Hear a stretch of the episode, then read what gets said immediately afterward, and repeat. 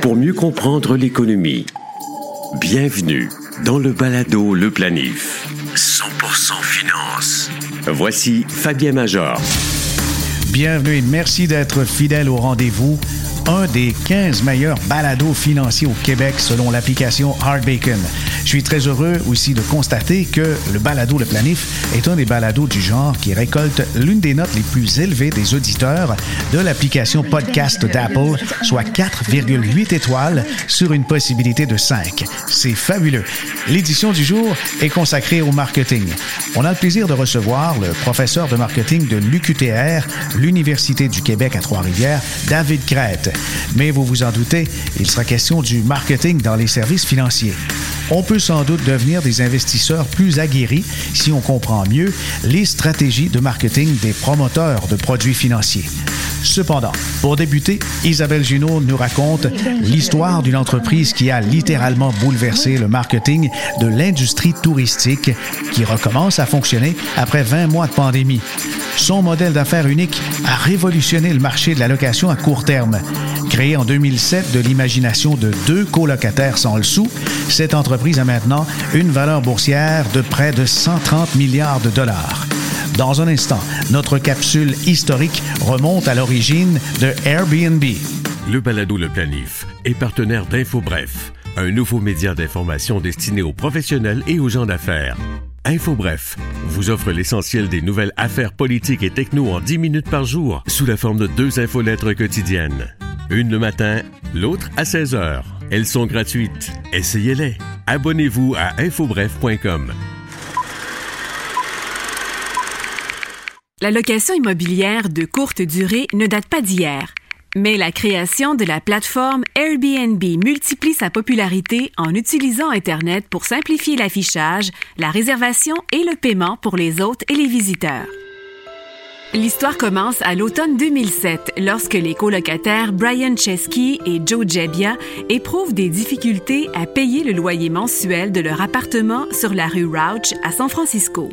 Voyant que tous les hôtels de la ville affichent complet à l'occasion d'une conférence sur le design industriel, ils y voient un moyen de générer des revenus d'appoint. Pour 80 dollars la nuitée, ils proposent aux designers de dormir sur l'un de leurs trois matelas gonflables et de déjeuner en leur compagnie. Plutôt que d'avoir recours aux petites annonces en ligne, ils lancent leur propre site web, airbedandbreakfast.com. Avec l'aide d'un ami informaticien, Nathan Blecharzik, les partenaires développent une version plus étoffée de leur site Web à l'été 2008. Ils profitent de l'intérêt pour les élections américaines pour amasser du capital en vendant des boîtes de céréales édition limitée décorées de caricatures de Barack Obama et de John McCain. En plus d'amasser ainsi 30 000 dollars, le trio attire l'attention d'investisseurs en capital de risque. En mars 2009, l'entreprise Airbed and Breakfast simplifie son nom à Airbnb. En un peu plus de dix ans, la marque connaît une progression exponentielle. À l'automne 2020, la plateforme recense plus de 800 millions d'invités et 4 millions d'hôtes, ces derniers ayant gagné plus de 100 milliards de dollars en revenus locatifs. En plus d'offrir la location d'appartements, de maisons et de chalets, Airbnb compte parmi ses propriétés affichées 40 000 fermes, 5 600 bateaux, 3 500 châteaux, 2 800 yurts, 1 600 îles privées, 300 phares et 140 igloos. Planifiez mieux avec le balado Le Planif. Notre invité est un professeur de marketing, David Crête, que, que je retrouve avec joie. Bonjour, David. Bonjour, Fabien. Et David, euh, c'est un vieux de la vieille en ce qui concerne la radio. Il a bifurqué dans l'enseignement, mais j'ai connu David comme étant un assistant directeur de la programmation quand je travaillais à l'ancêtre de Rouge FM, qui est le réseau rock détente de télémédia dans le temps. Alors, euh, David, on s'est côtoyé. Tu as été journaliste aussi, hein, je pense? Oui, puis euh, écoute, moi je me souviens, je me souviens très bien de toi. Moi, j'ai commencé euh, effectivement comme euh, comme journaliste à la défunte station CHLN à Trois-Rivières, qui est quand même une station qui a été une station assez importante, je dirais, au, au Québec. Et j'ai commencé, j'ai commencé comme comme journaliste, je suis devenu animateur. Et toi, tu étais déjà là à ce moment-là, mm-hmm. si je me si je me souviens bien. T'étais, t'étais, comment je dirais ça pour pas t'offenser, presque un vieux de la vieille. Tu étais, sur l'équipe d'animation, l'équipe, euh, l'équipe, euh, je dirais, l'équipe de base, là, vraiment l'équipe qui, tenait la station presque, presque à bout de bras. Donc, c'est vrai, on a travaillé quand même euh, quelques années ensemble. Je me souviens très, très bien de ça. Oui, oui, et, tu dirigeais vers l'administration. je me souviens que tu avais commencé à faire des études où peut-être tu ne les as jamais arrêtées. Il y en a comme ça. Et puis, David, par la suite de la radio, euh, tu t'es dirigé vers euh, encore d'autres études pour euh, faire ce que tu fais maintenant? Oui, ben en fait, tu vois, assez, assez ben, assez rapidement, euh, j'avais, si je me souviens bien, 24 ans. On m'a proposé à Trois-Rivières de, de, devenir directeur de la programmation. Mm-hmm. Et là, j'avais 24 ans, j'avais 4 ans de métier seulement. Je me retrouvais à devoir superviser une équipe d'à peu près une quinzaine de, une quinzaine de personnes, euh, du monde qui était, je veux dire, des gens qui étaient tous plus vieux que moi, là, puis certains avaient beaucoup plus d'expérience que moi. Alors, quand, euh, quand on te propose un, un, un poste comme celui là écoute, tu, y penses, tu y réfléchis vraiment. Puis j'ai accepté de, effectivement de, bifurquer vers la vers la gestion, euh, vers l'administration. Puis après ça, ben ça a été différents postes jusqu'à, je te dirais, jusqu'en 2000, 2013. Euh, euh, tu sais, au début à Trois-Rivières, puis après ça à Montréal, que ce soit en radio, que ce soit en télé, mais toujours dans des postes de direction en marketing puis euh, en communication. Donc jusqu'en 2013 jusqu'à temps que je devienne professeur régulier euh, à l'Université du Québec à Trois-Rivières. Puis, entre-temps, ben, il, a fallu, euh, il a fallu que je fasse ma maîtrise, euh, ma, MSC en marketing à, HEC. Puis ensuite, je suis passé au doctorat parce qu'évidemment, pour devenir professeur, ça prend, ça prend un doctorat. Donc, j'ai tout fait ça. puis j'ai terminé officiellement en 2000, en 2016. Donc, ça s'est fait vraiment, je dirais, c'est un travail de de longue haleine pour arriver jusqu'à l'objectif que je m'étais fixé, mais j'ai fini par euh, j'ai fini par y arriver. Eh bien, bravo, bravo, un, PhD, euh, professeur en marketing. Maintenant, tu es, basé à l'Université du Québec à Trois-Rivières, c'est ça? Oui, exactement, exactement. Et si euh, je t'ai invité, c'est justement pour parler de marketing, mais marketing en ce qui a trait à la finance. On a donc euh, un balado particulier parce que ça traite normalement de planification financière. Et je, vais faire le lien. Très souvent, les gens qui m'accostent ou de jeunes investisseurs me disent quels conseils devrais-tu, euh, devrais-je retenir pour débuter dans l'investissement. La première chose que je leur dis, c'est que la finance, c'est du commerce. Alors, on va toujours tenter de vous vendre quelque chose, que ce soit des frais de gestion, des, produits à la mode, très tendance, avec euh, des intérêts, etc. Mais partout, les institutions financières vont garder des, des, petites portions de vos investissements et font avec ça des profits qui se transforment en milliards. Alors n'oubliez jamais que vous êtes toujours, toujours susceptible d'être exposé à du marketing financier. Euh, le marketing, il, est partout, David, et puis j'en profite puisque tu enseignes le marketing. C'est quoi exactement le marketing? Euh, il y, a, y, a, plusieurs, il y a des définitions qui sont plus euh, qui sont plus savantes. Euh, il y a, y a un, bon guide pour ces, ces, ces définitions-là, c'est le l'American Marketing Association aux États-Unis. C'est une c'est une association très importante qui s'adresse aux professionnels du marketing au sens très large. Donc les praticiens, ceux qui enseignent, bon ceux qui ont un intérêt dans le fond envers le marketing. Et eux, ils font sur une base I was plus ou moins régulière, une vaste consultation auprès des membres pour si tu veux, affiner la définition du marketing. Puis ça, depuis plusieurs, ça fait plusieurs, plusieurs décennies. Donc, il y a des, des définitions comme ça qui sont un peu plus savantes, je dirais. Moi, je la résume tout le temps en une chose. C'est un, ça, j'ai retenu ça d'un de mes, un des meilleurs professeurs que j'ai eu dans toute ma carrière d'étudiant. Et dans le fond, lui disait, c'est un réducteur d'écart. Donc, le marketing, tout ce qu'on fait en marketing, c'est pour réduire l'écart entre un acheteur et un vendeur et faire en sorte que ces deux parties-là se rencontrent. Et dans le fond, ça, je te dirais, ça résume vraiment toutes les définitions qu'on peut trouver sur le marketing qui vont, bon, évidemment, donner un peu plus de détails. Il y a des définitions qui insistent maintenant sur la responsabilité sociale qu'on devrait avoir en marketing parce que sais, le marketing n'a pas toujours, pas toujours bonne presse. C'est vrai, il y a des pratiques qui sont, euh, qui sont discutables au plan éthique, notamment. Donc, euh, c'est vrai que cette, cette notion-là de la responsabilité, euh, la responsabilité sociale, je pense qu'elle doit maintenant être présente de plus en plus. Je pense qu'on on s'en sortira pas là. Tu sais, je veux dire, même si on n'est pas un, militant là, bon, euh, euh, écologique ou toutes les grandes questions qui peuvent toucher le, marketing, je pense qu'il faut travailler dans une démarche qui est plus responsable, qui est plus éthique. Donc, je te dirais ça, moi, c'est un réducteur d'écart. Et donc, on va essayer d'avoir de bonnes pratiques pour que effectivement euh, l'acheteur et, le vendeur finissent par se par se rencontrer. Parce que quand on y pense, le marketing, ben c'est la distribution, c'est les fameux les quatre P, là, euh, la distribution, euh, le développement de produits et de services, évidemment, euh, tout ce qui est promotion, communication et tout ce qui est tout ce qui touche le prix. il y a des fois, on ajoute un P qui est le P de la personne, c'est-à-dire que en marketing, le comportement du consommateur, c'est un pilier. Donc, l'aspect psychologique, si tu veux, de la, de la consommation. Donc, ce qu'on a fait, c'est qu'on a pris de, de, de, de grands principes en psychologie, développés en psychologie, psychologie, on les applique à la consommation. Donc, essentiellement, le comportement du consommateur, c'est ça. Alors, moi, je te dirais ça. Je te dirais, c'est vraiment un réducteur d'écart. On essaie d'avoir de bonnes pratiques pour que, effectivement, ben, l'acheteur et le vendeur finissent par se, finissent par se rencontrer. Il y a des tactiques, il y a des stratagèmes, il y a des entourloupes, il y a toutes sortes de choses, mais tu as parlé d'éthique, puis je suis, je suis, bien content parce que les choses vraiment se, se transforment.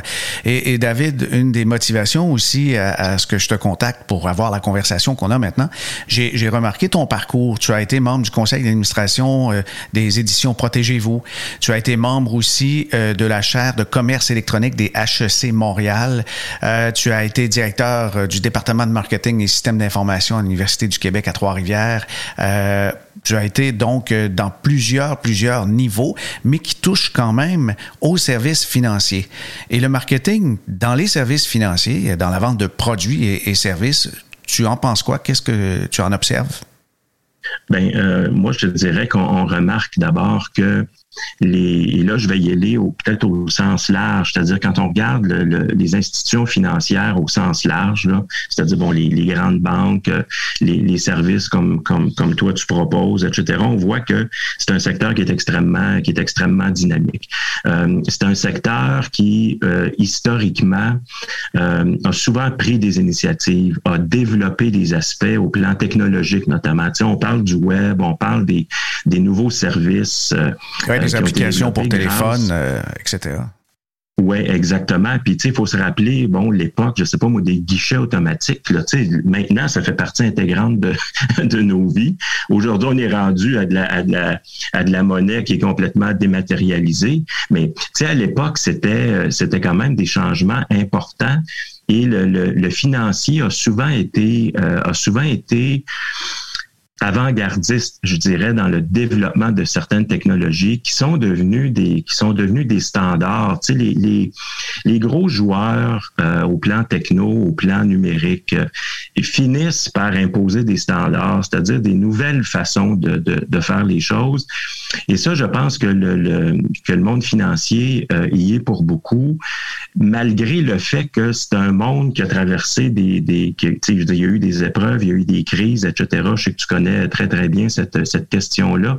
Donc, euh, veut, veut pas, quand, euh, quand on traverse une tempête, il faut euh, voir comment on va se, comment on va se relever, comment on va regagner la confiance des, des consommateurs, parce que en marketing de services, de façon générale, la confiance, c'est central, surtout depuis que depuis une vingtaine d'années, depuis que le web a, pris beaucoup, beaucoup d'importance, qu'on fait beaucoup de, choses en ligne. la confiance, pour moi, c'est fondamental. Ça devrait être une priorité, en tout cas beaucoup pour ceux qui, les prestataires de services, mais particulièrement dans le monde financier. Ben, dans le monde financier, en ce qui concerne les autorités de marché, que ce soit par exemple euh, l'AMF au Québec ou l'OCR-CVM qui réglemente toutes les valeurs mobilières à travers les provinces canadiennes, les standards, les exigences maintenant sont extrêmement élevé. On ne peut pas dire n'importe quoi aux clients, on ne peut pas les approcher de n'importe quelle façon. Il y a beaucoup, beaucoup de surveillance et pour cause, il y a tellement eu de scandales, que ce soit les affaires euh, Norbourg, euh, Carole Morinville, euh, Jones, je ne me rappelle pas déjà son, son, prénom, là, mais l'anglophone dans l'est de Montréal, l'ouest de Montréal, qui écumait les, les salons funéraires et les corridors des soins palliatifs pour aller aller euh, euh, vraiment arnaquer les, les, veuves, les orphelins, c'est assez terrible. Alors, comme tu dis, la base, c'est la confiance. Mais si quelqu'un veut faire du marketing dans les services financiers, dans cet environnement ultra contrôlé, comment s'y prend-on pour faire quelque chose qui, qui, a du bon sens en respectant ses, ses valeurs et ses principes? Écoute, quand, quand, on parle de quand on parle de la confiance, euh, je te dirais essentiellement, il y a quelques il y a quelques ingrédients. Là, euh, évidemment, il y a, l'ingrédient de la, de la compétence, c'est-à-dire il faut être capable de démontrer aux clients ou aux consommateurs qu'on a la compétence pour, pour faire ce que ce que ce qu'on va faire. Ça, c'est c'est primordial. Euh, c'est pour ça qu'il y a des il y a des professions qui doivent afficher des spécialistes, pardon, qui doivent afficher leur diplôme dans leur bureau ou dans la salle d'attente. Je pense que je me demande si les dentistes, c'est pas une obligation. C'est donc c'est une façon ça de démontrer que tu as la compétence de, de, de faire ce que ce que ce que ce que ce que tu dis que tu vas faire.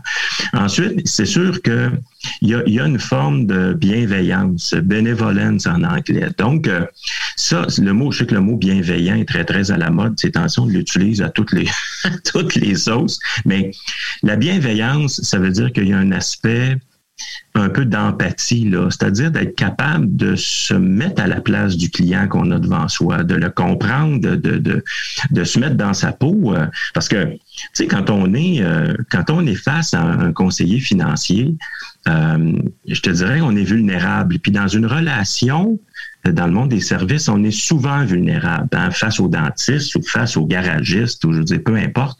On est on est vulnérable comme comme consommateur. Alors c'est à la personne en face de soi de travailler à nous, comment je te dirais ça, à nous, à, à nous, à nous rassurer d'une certaine façon. Donc, si on réussit à faire ça, ben, il y a davantage de chances qu'on développe une relation de confiance. Puis l'autre aspect, tu le mentionnes, c'est l'intégrité.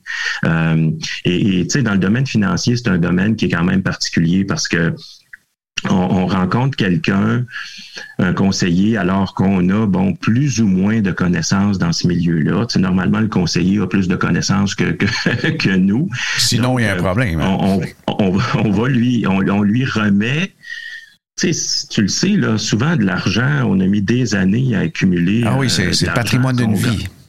Ben c'est ça, puis on, on travaille là, tous les jours on se lève, on travaille, puis on essaie d'en prendre une petite partie qu'on va mettre pour euh, la retraite, puis qu'on veut mettre dans notre REER, etc. Donc euh, euh, il faut il faut que la personne en, face de soi soit consciente de ça, puis à ce moment-là, ben si la, la, la relation de confiance réussit à s'établir, on peut être avec la même firme ou avec le même conseiller pendant des années là, parce que il y a la question de la fidélité aussi qui se pose, la loyauté, ça dans le marketing de services, c'est extrêmement important. Puis dans le monde financier, on le voit comment on conserve une relation longtemps, là, tu sais, que ce soit avec une institution financière ou avec un conseiller, il y a cette idée-là très forte aussi de, de, de loyauté. Il faut dire que c'est difficile de sortir euh, d'une institution pour ensuite transférer tous ses comptes, ses prélèvements automatiques, etc. Les, les dernières statistiques au Canada font état d'une fidélité de 18 ans à leur, euh, à leur marque financière des gens. C'est vrai qu'il y, a, y a de la loyauté là-dedans. Là. Et ça, c'est, et ça, c'est, je veux dire, c'est, 18 ans, c'est quand même beaucoup là. À, à une époque où on consomme, c'est vrai qu'on consomme très rapidement les choses, euh, tout va vite. Euh, euh, puis on le voit là que le client, le consommateur de façon générale est moins fidèle aux marques, justement parce que aujourd'hui le choix est tellement vaste. Le web a amené euh, une possibilité de magasiner qui est pratiquement, je veux dire, infinie. On, a la planète devant soi. Donc, quand on met tout ça ensemble, ça fait que la fidélité est beaucoup plus dure aujourd'hui à aller, à aller chercher. Puis ça, on le répète, mais c'est vrai, je veux dire, aller chercher un client, c'est énormément d'efforts. Euh, il y a des coûts d'acquisition à aller chercher un nouveau, un nouveau client. Donc, il faut par la suite essayer de conserver cette, relation-là, mais ce que ça démontre, c'est que c'est un, travail de, tous les instants. C'est vraiment, pour moi, le marketing de service, euh, euh, puis particulièrement dans le domaine financier, c'est un travail de tous les instants. Je veux dire, c'est c'est complexe le marketing de service. Ça implique, il y a, il y a plusieurs éléments. On peut on est souvent dans le détail, tu sais, ça va jusqu'à la qualité de ta salle d'attente. Là, tu sais, je veux dire, le marketing de service, ça va jusque-là. Donc, c'est pas juste la, la, qualité du service que tu vas rendre, du conseil financier, mais ça va aussi dans, dans beaucoup dans d'autres aspects qui sont souvent des détails, puis qui vont contribuer, dans le fond, à la perception, parce qu'on revient toujours à ça. Je veux dire, la perception, sais, j'ai envie de dire que souvent la perception, c'est quasiment plus important que la réalité vraie. Là, mm-hmm. euh, tellement la perception, c'est beaucoup l'interprétation des choses. Alors, quels signaux est-ce que toi, tu vas m'envoyer comme conseiller ou que ton équipe, ou bon, quels signaux il m'envoie quand je suis en contact avec eux? Ça, ça contribue à mon interprétation des choses, puis finalement à la perception. Donc, c'est pour ça que c'est un, un, je pense qu'il faut quand on est euh, quand on est un, prestataire de service là, euh, quand on est dans, dans ce, ce domaine-là, il faut prendre conscience de ça. Absolument, parce que c'est pour moi c'est fondamental. Donc le, la discussion qu'on a aujourd'hui, euh, ben j'espère qu'elle peut elle peut servir un peu à ça, c'est-à-dire de, de prendre euh, de prendre conscience de, de, de ces choses là pour faire en sorte qu'éventuellement la relation soit meilleure et que pour l'entreprise, mm-hmm. ben dans le fond que les choses aillent mieux là. Mais je pense que ça commence vraiment par un, par une prise de conscience. La prise de conscience à deux niveaux, bien sûr, le, le, le conseiller, le planificateur et le consommateur, parce que le consommateur qui fait euh, ses, ses, devoirs et puis qui s'informe beaucoup, il va se sentir, je pense, un peu plus en confiance lorsqu'il s'en va en succursale ou lorsqu'il recherche des produits et services financiers, puisque il, il connaît déjà un peu les mots clés, le jargon technique parce que des fois, on s'en sort pas. On veut bien vulgariser, mais euh, le ratio de frais de gestion, RFG, euh, c'est courant et, et c'est quand même très important quand on magasine des produits financiers. Tu, mentionnais que tout, tout, tout peut être un marketing dans un bureau de services financiers. Le, décor, la salle d'attente, les euh, diplômes qu'on affiche, puisque c'est une industrie de confiance, les couleurs, etc. Et euh, je, je, peux te dire que quand quelqu'un a quelques années d'expérience et parle avec des clients, il y en a qui font mention des clients ou des prospects que le ton de la voix est très, très, très important quand ils vont chercher un prestataire de service. Une personne calme, posée, qui prend le temps d'écouter, il paraît que c'est rare. Es-tu d'accord avec ça? oui, puis euh, écoute, ça va parfois, euh, ça va parfois assez loin. Là. Je sais que dans, dans, dans le domaine financier, l'étiquette est un, est, un, est un aspect important. Donc, L'étiquette, c'est, ça peut être un certain, je veux pas dire décorum, mais ce que tu dis, c'est un peu, c'est un peu ça. Euh, même chose pour la, créativité, c'est-à-dire que c'est comme si le, consommateur peut s'attendre à ce que son conseiller financier euh, un peu de créativité. Et là, je parle pas de, la, fameuse créativité comptable. Là, je parle, je parle pas dans, dans ce sens-là. Mais au, niveau de l'innovation, par exemple, est-ce que dans les façons de faire, dans les façons de, de signer des documents, est-ce que ça peut se faire euh, à distance, de façon électronique, etc. Tu vois, c'est ce genre de, de c'est ce genre de, d'innovation là.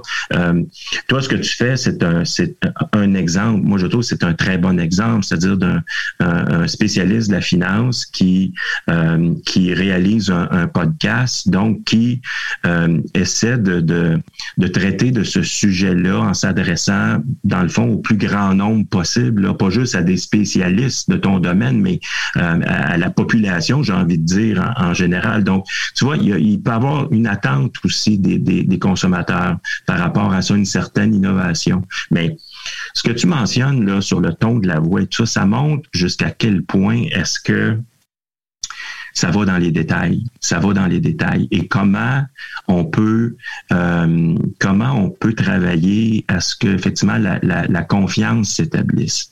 Euh, je prends une, pub à la radio que j'ai entendue, c'est un cabinet de dentiste, ici pas tellement loin, qui, qui, mentionne dans sa publicité, euh, si vous avez peur des aiguilles ou vous avez peur du dentiste, venez chez nous parce qu'on est conscient de ça, puis on a une approche particulière. Donc, tu vois, quand quand on a euh, une force, quand on, quand on mise sur un aspect, il faut le dire. Il faut jamais avoir peur de le, dire. Donc, si dans un, bureau comme le tien, vous avez développé, je sais pas, une, une, approche particulière, il faut jamais avoir peur de le dire parce que si on innove de cette façon-là, si on se différencie, parce que la différenciation, c'est en marketing, c'est important. On essaie d'être différent du compétiteur. Tu sais, on ne mhm. veut pas qu'il y ait de confusion. C'est-à-dire que moi, quand je pense à ton bureau, c'est à ton bureau que je pense. C'est pas à celui du voisin ou du concurrent. Tu sais. Donc, la différenciation, on voit bien que dans le domaine financier, euh, ça peut être au niveau du travail de la marque, ça peut être au niveau du positionnement de l'entreprise.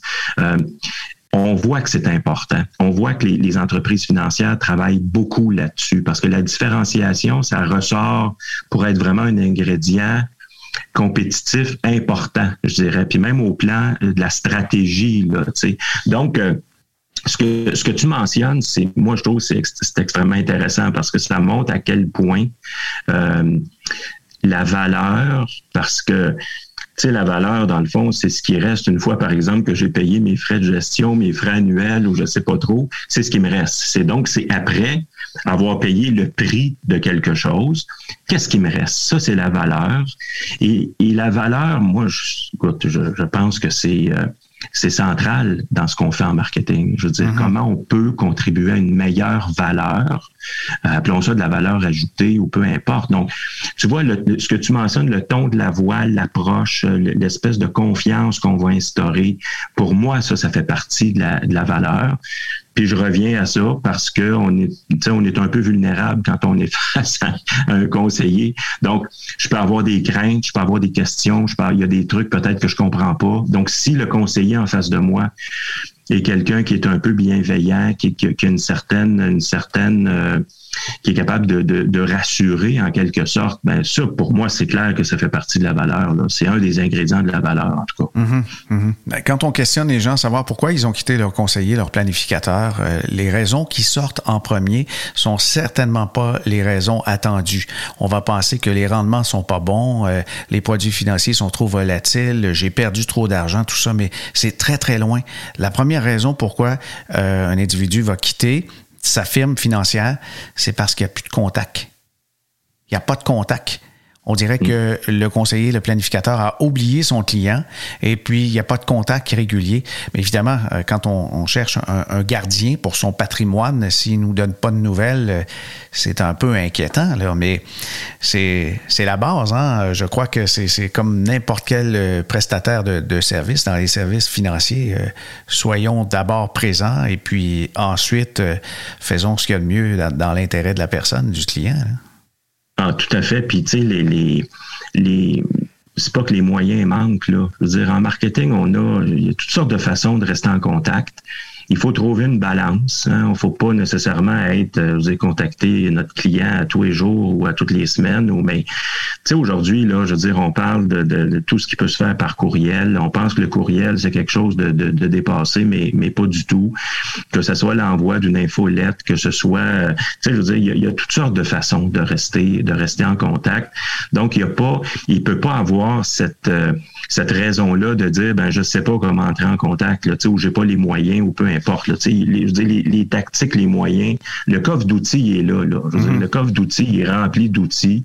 Reste à savoir comment les utiliser. Là, on, on, va parler justement de certains des outils en marketing en général, pas nécessairement dans les services financiers, mais qu'est-ce que tu observes comme euh, tendance qui, qui font euh, dire que finalement on est passé à une nouvelle ère et il y a des changements qui s'opèrent dans le marketing?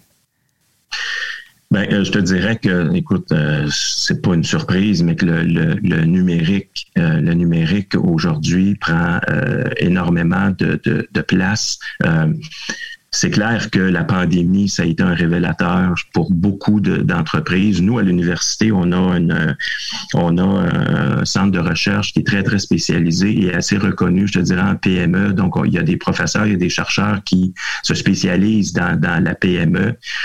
On se rend compte qu'il y a, il y a encore du chemin à faire au niveau de la PME pour euh, adopter, est-ce que ce soit une transformation numérique, un virage. Moi, j'appelle ça plus atteindre une certaine maturité euh, numérique, il y a encore du chemin à faire, même si la pandémie a pu être révélatrice pour, euh, pour beaucoup de, de, gestionnaires à ce niveau-là.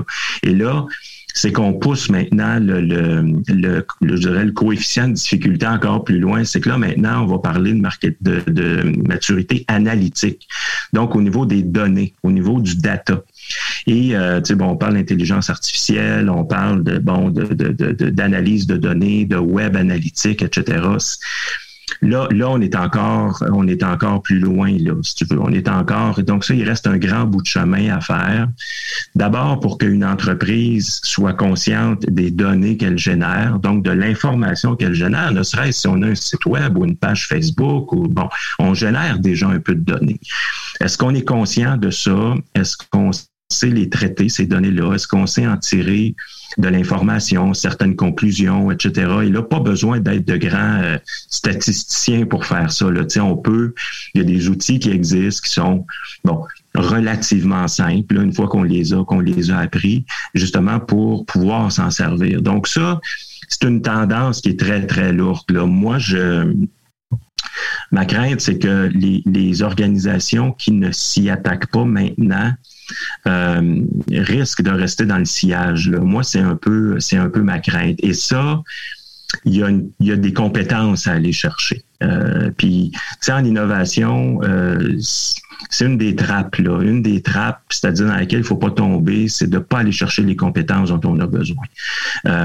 Et ça, c'est... Et puis, c'est difficile dans les PME, par exemple, ou même dans beaucoup d'organisations, parce qu'on est pris par le quotidien. L'opérationnel nous prend beaucoup de notre temps. Euh, on prend peu de temps pour réfléchir à ces questions-là.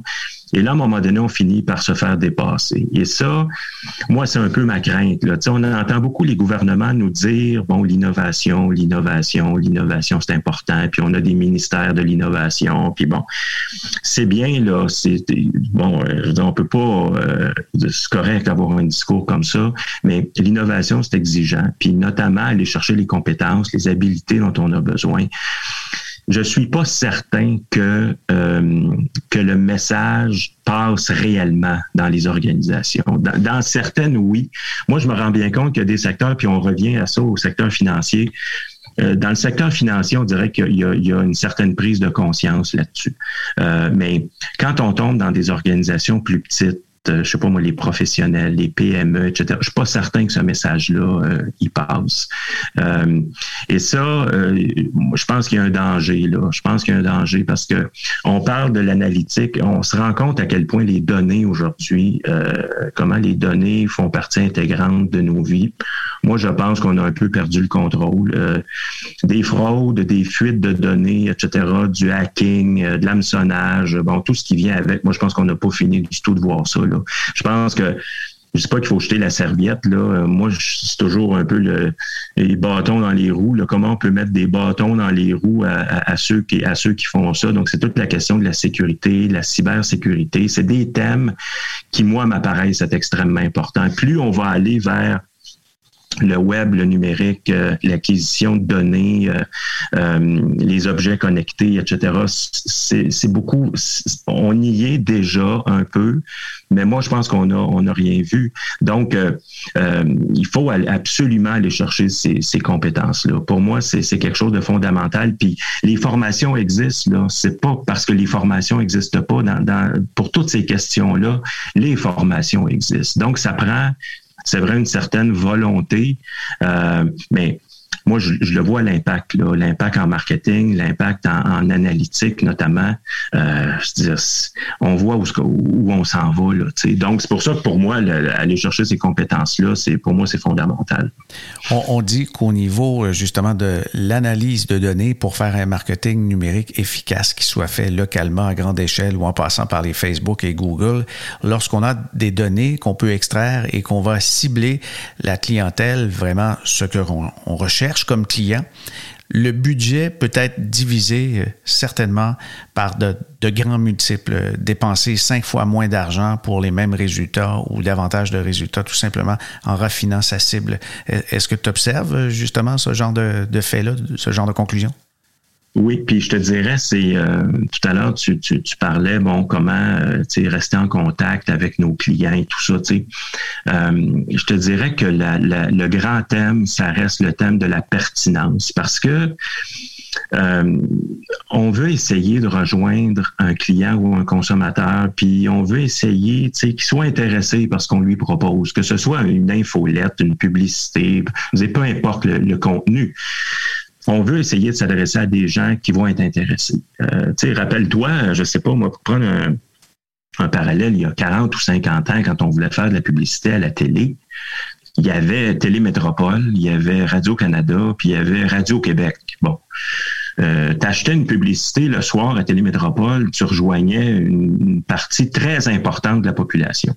Aujourd'hui, c'est plus ça. Là. Je veux dire, les médias traditionnels restent encore aujourd'hui très importants, mais c'est un parallèle que je fais. Aujourd'hui, on essaie vraiment de, de, de viser la pertinence une meilleure connaissance de notre marché ou de notre clientèle grâce aux données, grâce à leurs habitudes, euh, parce qu'on a, on peut avoir une historique de, de contact avec ces gens-là, donc on peut, à partir d'un historique, projeter dans le futur des, des, des comportements quelconques.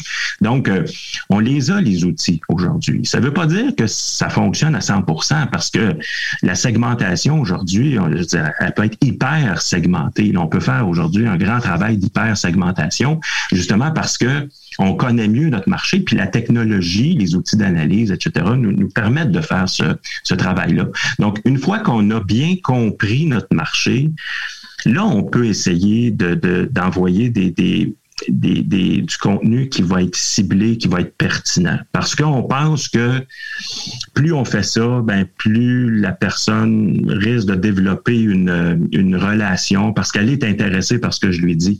En publicité, c'est ça. Je veux dire, en publicité aujourd'hui, sur les réseaux sociaux, on essaie de cibler en fonction d'un marché, en fonction de certains critères de segmentation, etc. Tu sais, veut pas dire que cette personnalisation-là, elle est toujours efficace à 100% là, évidemment. Mais au moins, aujourd'hui, on peut raffiner cette, recherche-là.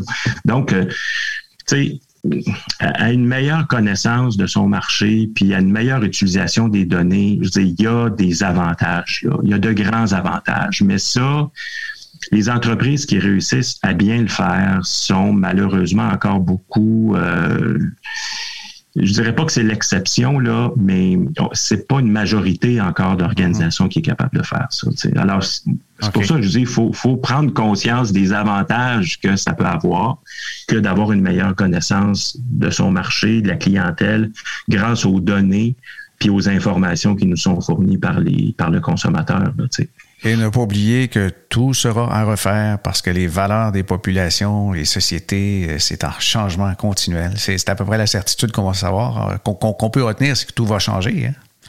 Oui.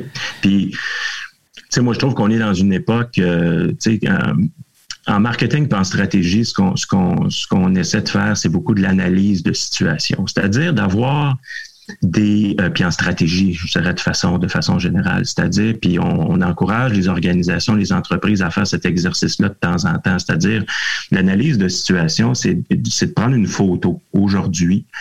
Euh, on parle beaucoup du FFOM, les forces, faiblesses, opportunités, menaces, bon, etc. Mais on peut pousser l'analyse plus loin. C'est quoi faire une analyse de l'environnement économique, euh, culturel? Est-ce que je suis dans un marché où le, le, les cultures évoluent? Si je suis dans le marché de Montréal, le portrait culturel est, très, très éclaté dans le sens où il y a plusieurs cultures.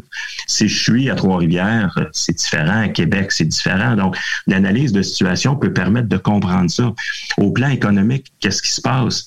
Euh, au plan technologique, etc. Donc, il y a de grands thèmes comme ça qu'on va, qu'on va explorer, puis ça permet de constater ce que tu mentionnes, c'est-à-dire les changements dans la société. Et donc, une connaissance de marché, ça passe nécessairement par ça. Est-ce qu'à partir mhm. de, de, constats que je vais faire, est-ce que ça va m'obliger à revoir mon mix marketing, c'est-à-dire à revoir mon style de communication, ma distribution, mes canaux de distribution, mes prix peut-être, etc. Donc, la, la réflexion, elle peut aller, elle peut aller jusque-là. Mais faire ça, c'est sûr que ça prend un peu de temps. Puis c'est un, un, effort, là. Je veux dire, ça se fait pas comme ça, là. Tu sais, c'est un, un effort. Donc, mais ça peut être extrêmement révélateur que de faire un travail comme ça de temps en temps. Puis ça permet de se rendre compte, ben, ce dont, euh, ce dont tu parles. Puis de essayer d'adapter nos pratiques au changement du marché. C'est toujours dans une idée de pas se faire dépasser par quelqu'un d'autre. Mm-hmm. C'est toujours, c'est toujours ça. Donc, c'est sûr que ce qu'on fait, c'est beaucoup en fonction de la concurrence et de la compétition, mais il y a, des façons de faire. On peut, on peut essayer de se prémunir, en tout cas, au maximum. Ah oui, ben, Merci, professeur David Crête, d'avoir participé à cette édition du Balado Le Planif.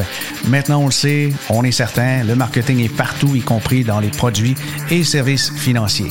Pour faire vos recommandations de sujets ou d'invités, écrivez-moi fmajor.com. Ça nous fait plaisir aussi de constater que vous notez le balado sur les plateformes de podcast Apple et Google. Ça fait toujours chaud au cœur de voir les notes que vous nous donnez. Ici Fabien Major. À bientôt.